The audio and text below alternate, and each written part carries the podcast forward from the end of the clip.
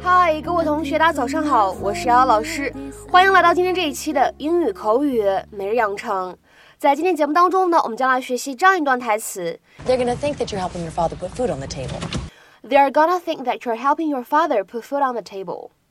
他们会认为你在帮助你爸爸养家。They're gonna think that you're helping your father put food on the table. They're gonna think that you're helping your father put food on the table。在这段台词当中呢，有这样的几处发音技巧，我们一起来学习一下。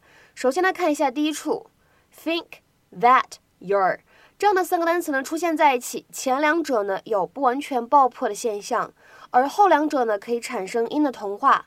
所以呢，我们来看一下，前两者呢可以读成 think that，think that。 而后两者呢，我们可以读成是 thatcher，thatcher。所以呢，这样的三个单词 think that your，我们可以读成是 think thatcher，think thatcher，think thatcher。再来往后面看，put food 出现在一起呢，可以有一个不完全爆破的现象，我们呢可以读成是 put food，put food。而 food 这个单词呢，后面加上一个介词 on，可以做一个连读。我们呢可以读成是 food on，food on，所以呢 put food on 这样的三个单词呢出现在一起，我们呢可以读成是 put food on，put food on，put food on。How is this stupid ad supposed to sell houses anyway? You heard your father. He's not just selling houses. He's selling us. What are my friends gonna think? They're gonna think that you're helping your father put food on the table.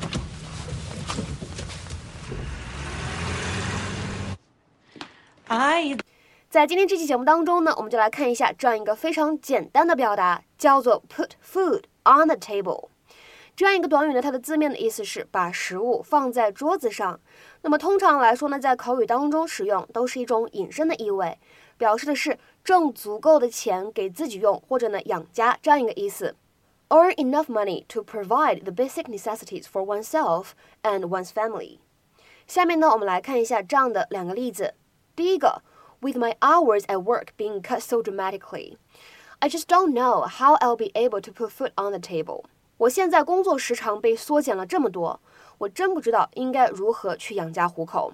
With my hours at work being cut so dramatically, I just don't know how I'll be able to put food on the table. 再比如说，看第二个例子，也是最后一个例子。At the end of the day, as long as I'm putting food on the table, I don't care what kind of career I have. 只要最终呢，我能够养得了家，我根本不介意我做什么工作。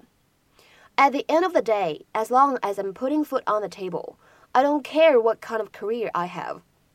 那么其实呢，在日常生活当中，你也可以说 some proposal is on the table。这样一个短语呢，就指的是某一个建议可以被考虑、被采纳这样一个意思。这个呢，是我们之前在学习 Friends 第一季第一集的时候呢讲过的一个表达。大家呢也可以点击这样一个超链接去复习一下。那么今天的话呢，在节目的末尾，请各位同学呢尝试翻译下面这样一个句子，并留言在文章的留言区。我每天非常努力的工作，为了能够养家糊口。我每天非常努力的工作，为了能够养家糊口。这样一个句子应该如何使用我们刚才讲到的 put food on the table 来造句呢？期待各位同学的踊跃发言。我们今天节目呢就先讲到这里，拜拜。